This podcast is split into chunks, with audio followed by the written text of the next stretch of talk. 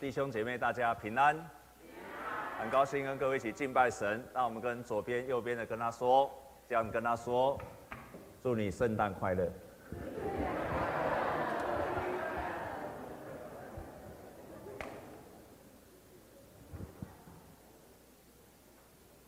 圣诞节对我们基督徒，或者对全世界的人，之所以那么重要的一天。就如同圣经上在约翰福音所说的，从来没有人看见上帝，唯有父怀中的独生子将他表明出来。从来没有人能够看见上帝，创造天地的上帝从来没有人看见过，但是耶稣基督将他表明出来了。耶稣基督借着他所说的，他所做的，告诉我们以及全世界的人，我们所信靠的上帝。那个慈爱的上帝，充满爱的上帝，他是怎么样的一位上帝，都在耶稣基督表明出来的。耶稣基督所表明出来的特色，那些爱的特色，我们以前在读神学院的时候必读的一本书叫《新约导论》，在那个地方，他比较了耶稣跟法利赛人当时候的那些宗教领袖们最大的不一样有四个，第一个就是耶稣。他的教导里面，他不讲枝梢末节，他只讲一个原则。信仰只是一个原则，而不是一些枝梢末节的。第二个，耶稣强调了内心的动机，不是律法，而是对上帝的爱。不是因为我要遵守这个、遵守那个、遵守那个，那个叫做律法，而是对上帝的爱。所有。一切信仰的基督教信仰的动机都是爱上帝开始的，服侍上服侍教会要出于对上帝的爱，来参加礼拜不是为了要遵守做礼拜，而是因为你爱上帝。你要对别人好，不是圣经要求你这样做，而是你爱上帝。你所做的每一件事情都是出于爱上帝，而不是遵守律法。第三件事情，他说。他最终极的意义，就是要带出爱自己的邻舍，或者爱我们的同胞。信上帝，另外就是要带出爱的同爱同胞。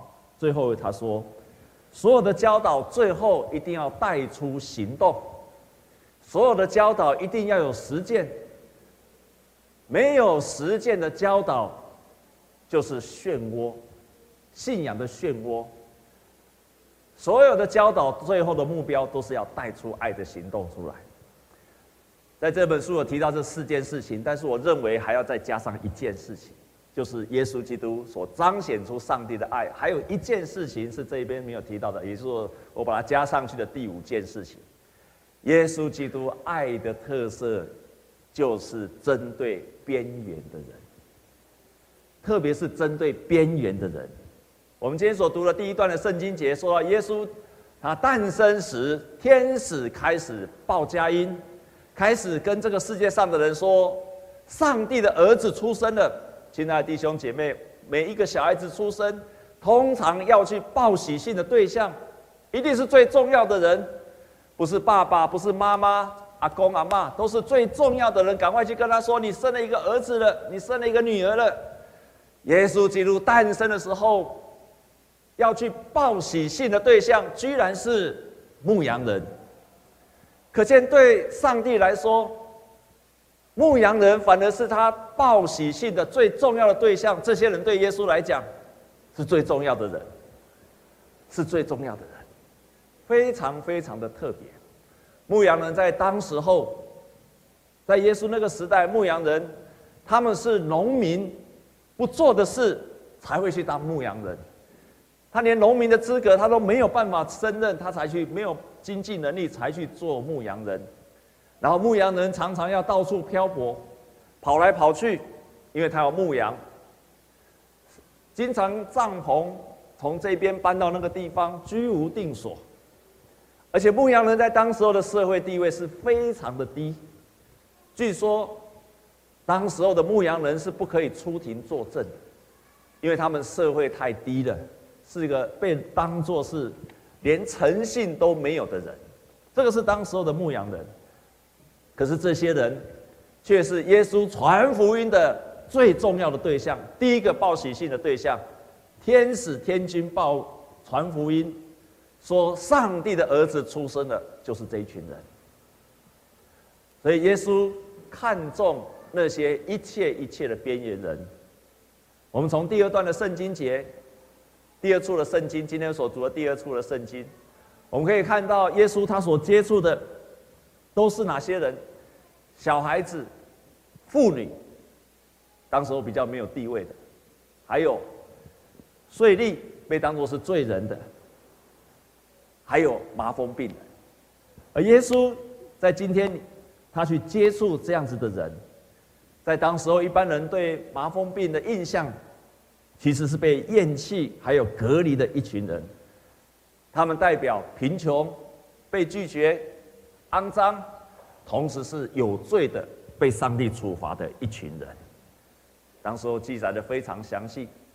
如果他发现皮肤有异样，很像是麻风病的人，就必须要去让祭司来检查，而且先隔离七天，看那个病发作了。如果发作了，要让祭司去检查。如果祭司断定他是有罪的，他真的是麻风病，这个时候他就要被隔离在整个社会之外。还不单如此。他们不可以把头发梳得很整齐，经常要披头散发，然后衣服要穿的不能够穿得太整齐，然后看到为什么？因为要让人家认出来说这个人是麻风病人，这个人是麻风病人，要非常清楚的记号，他就是一个麻风病，你一看就知道他是麻风病人。当人靠近他，他要大声的喊说：不清洁，不洁净，不清洁，不洁净，免得人靠近了他。亲爱的弟兄姐妹，有没有像今天的武汉肺炎呢、啊？就要被隔离开来。但是他今天不用说，我们今天说到台湾到今天为止，武汉肺炎的不会公布他的名字。但是在当时候的麻风病就要大声的喊说：“我是不清洁的。”所以他等于是被隔绝在整个上帝的恩典以及人群社会之外。可是耶稣却去医治这个麻风病人。耶稣医治这个麻风病人，而且还摸他。耶稣去接近麻风病人，接近这些边缘的人，至少在挑战我们每一个人。当时候的宗教领袖，宗教领袖把他当成是罪人，而且挑战我们今天的所有的信徒。他在所有挑战我们今天的信徒，因为我们人的本性，我们没有一个人喜欢生病的人，我们不喜欢。被隔绝的人，我们喜欢健康的人，喜欢跟健康的人在一起，这是我们的本性。我们也不喜欢跟肮脏的人在一起，我们希望跟干净的人在一起。我们也不喜欢跟有罪的人在一起，我们喜欢跟那些没有罪的人在一起。我们的本性上都是这个样子，我们都不喜欢这样子的人，都不喜欢这样子的人。甚至于，耶稣也挑战我们另外一个本性，就是我们的本性常常只会看到别人的肮脏、错误、缺点跟软弱。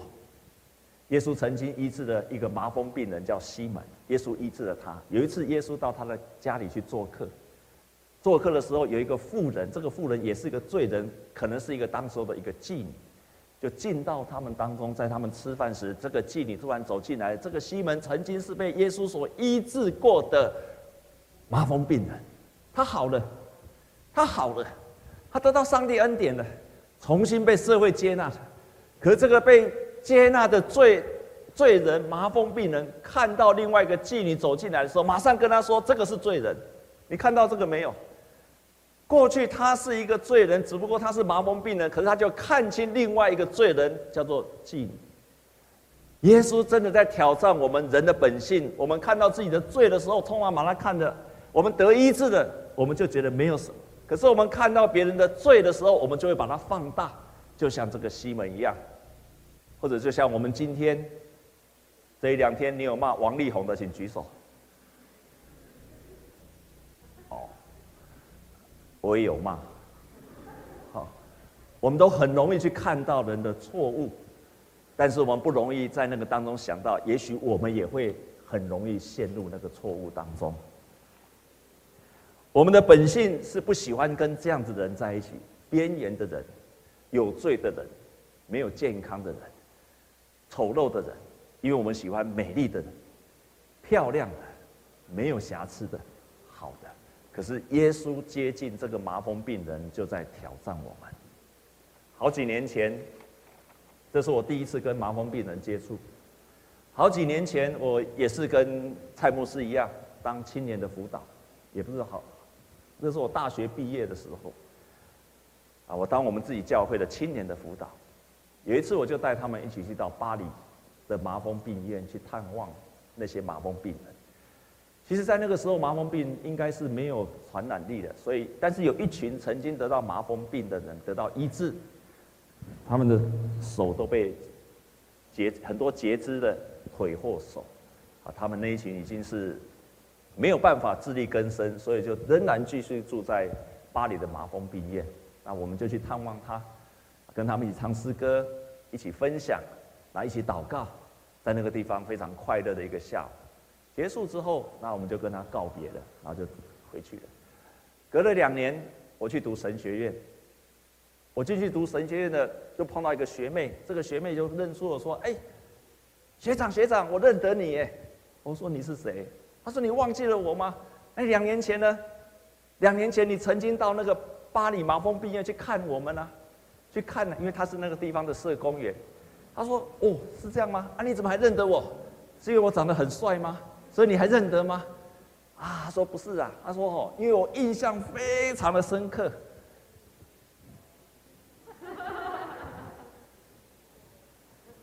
不是吗？好，他说我印象非常的深刻。”我说为什么？因为你离开的时候，你跟他们一个一个握手。这样不是很正常吗？离开的时候，当然要告别的时候就跟他握手。他说没有，我在那边当社工的时候，很多的团体去探望他们，从来没有一个人跟他们握过手，因为他们被怕被传染。我一听到他那一句话说，啊，他们会传染哦。我如果知道他们可能会传染的话，我可能也不敢握手了。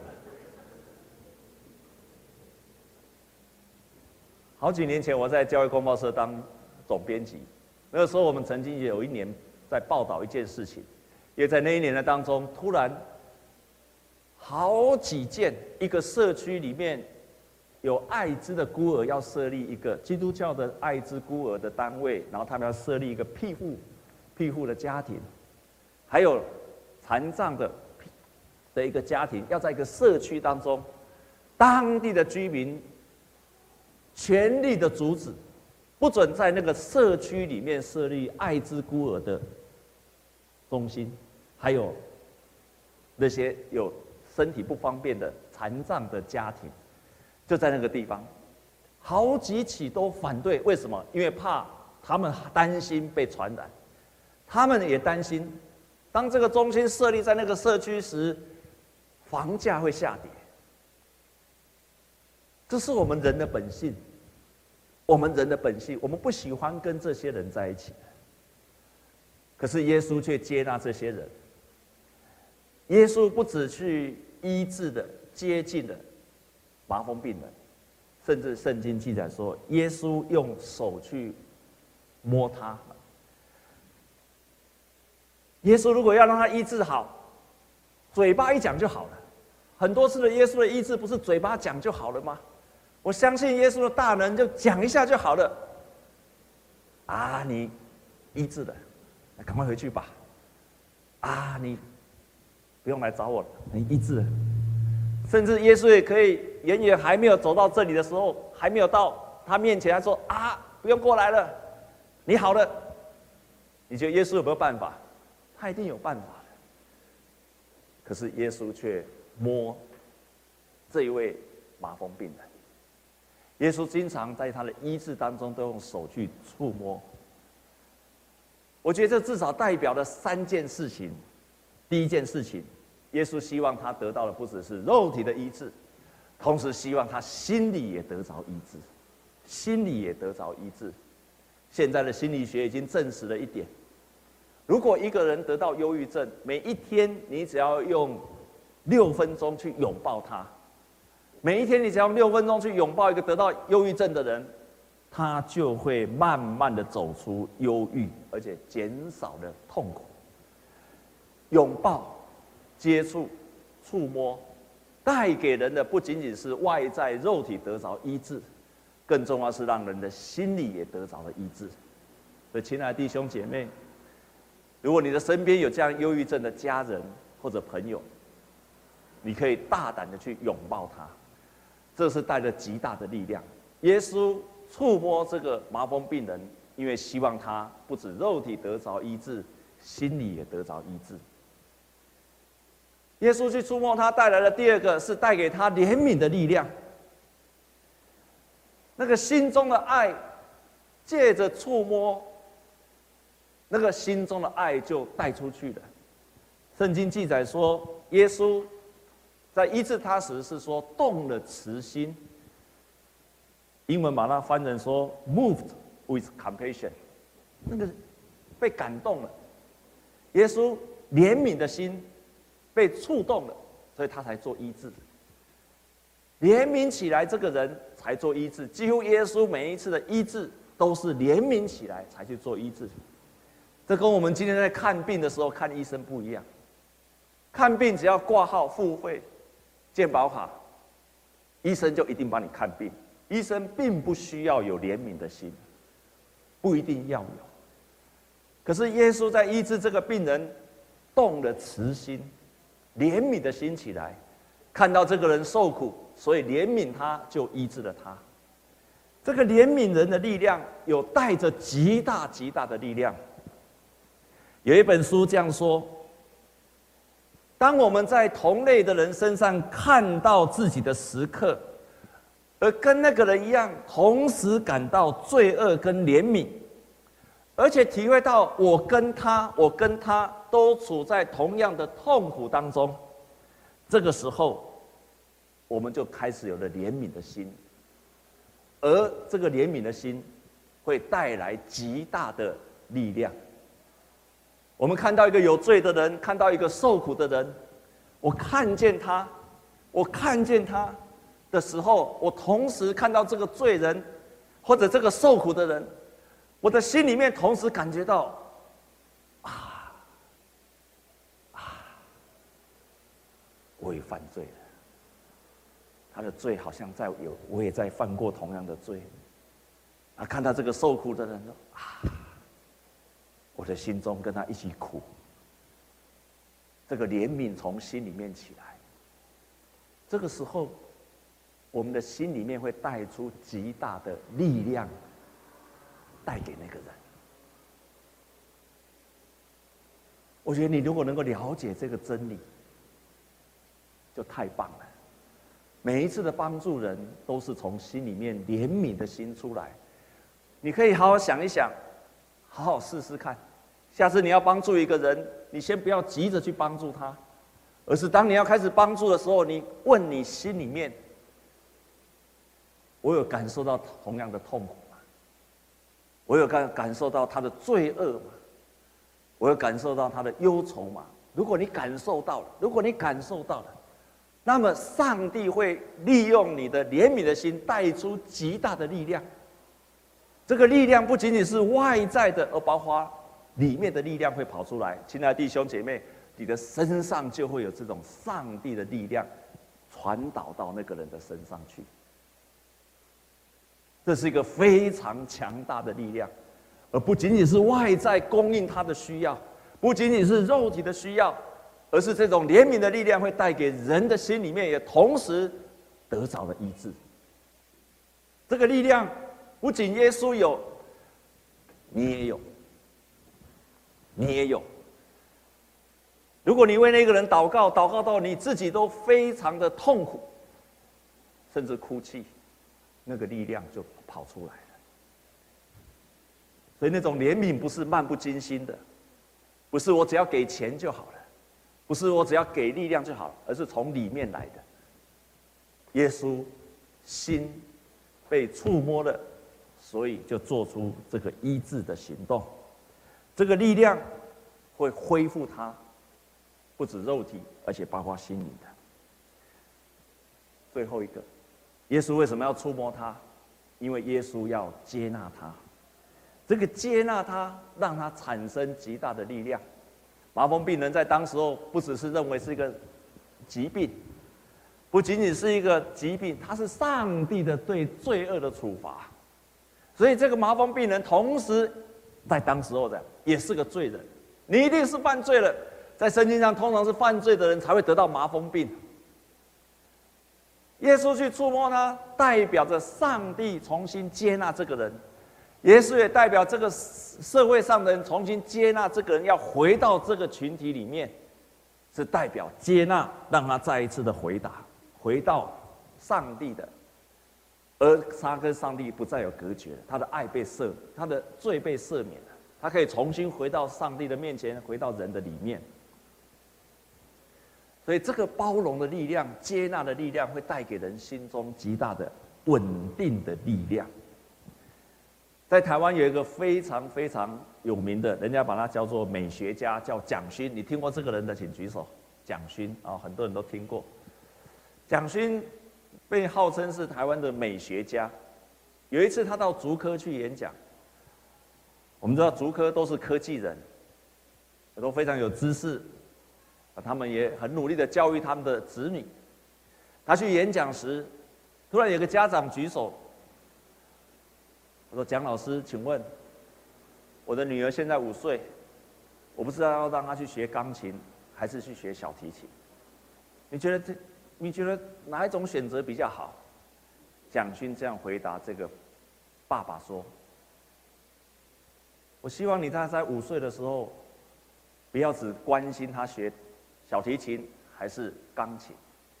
你在五岁的时候，我希望你能够花时间多抱抱你的孩子，因为我希望他将来，他将来长大之后，他还记得我五六岁的时候，我的爸爸抱住我的味道还有温度，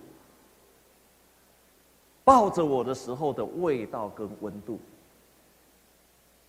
他进一步解释，他说：“我现在在我人生遇到困难的时，每一次我遇到人生困难时，或者是过不去时，常常让我想起我在五六岁时我妈妈抱我的味道跟感觉，那个感觉、那个味道起来时，我就有力量继续往前走了，我就有力量往前走了。”这样的经验，曾经我在台南，我也听过一个姐妹这样跟我说：这个女生，这个妇女，曾经我在台南牧会的时候，这个妇女经历到人生极大的、极大的痛苦，非常不管在婚姻啊，在在家庭当中极大极大的痛苦，但是他却努力的向前走。那个时候他还不是基督徒，我就问他说：你的人生这么苦，你为什么有办法继续向前？他说：“因为我记住了每一次我在很难过、跌倒的时候，我阿嬷就抱住我。每一次那一幕就在我的，每一次我很我走不下去时，那一幕就跑出来了。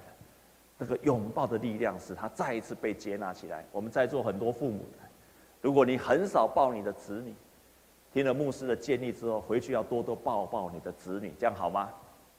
每天要抱他，可以吗？”我在做夫妻的，你们彼此很少拥抱的，回去要抱抱你的先生跟你的太太，这样可以吗？可以吗？每天要抱他六分钟，不然他会得忧郁症。可以吗？牧师娘每天早上一定抱我的，哦，而且是很深的拥抱，所以我才没有得忧郁症。感谢神。好，这个拥抱带给他被接纳。稳定，还有心理得着医治。我们也可以成为一个有感染力的人，我们也可以成为像耶稣一样，让人家有感觉的人，借着接触、触摸还有拥抱，让别人一样成为有，让别人有感觉。我相信上帝的能力也可以在我们的身上传递出去。也许你会常常担心。你会常常担心你自己的力量不够，我的能力不足，我做不出来。但是神会在我们开始这样做时，会供应我们，会给我们，会带给我们很大很大的力量。我之前几次在做礼拜的时候，曾经讲到孙雅各牧师娘，孙雅各牧师娘，孙理莲女士，她那时候在台湾已经做了很多慈善的事业，孤儿院、麻风病院等等等等。有一天，有个蔡传道，他是在新庄圣望，现在叫圣望教会，在那个地方麻风病，他来请求。孙理莲女士来帮助他，可是孙女士觉得我每天要两场的布道会，露天的做礼拜，我每我每天有很多跑不完的行程，我已经没有力量了。这个时候，孙雅各牧师就握住他的手，他说：“我知道你只有两只手，你只有一双手，两只手而已，你的力量有限，可是上帝有给你一个伟大的心。”孙雅各牧师娘还是很不甘愿，说：“我真的不希望这个蔡传道来找我，我真的不想见他，他不是我的天使。”但是这个蔡传道来了，跟他讲麻风病的意象，他就开始去做了，去探望第一次的探视。那第一次的探视之后，从此就没有离开过。当他觉得他自己力量不够，神源源不绝的供应他。在爱心，在怜悯，还有在物质。他后来在那个麻风病院做了极美好的工作。他一开始也不愿意啊，他觉得他不够，可是上帝一定会供应他。我们心里被上帝所感动了。你看到一个罪人，看到个需要的人，心里有怜悯的心起来了，就去做吧，神会供应你的。神会供应你的，我们同心来祷告。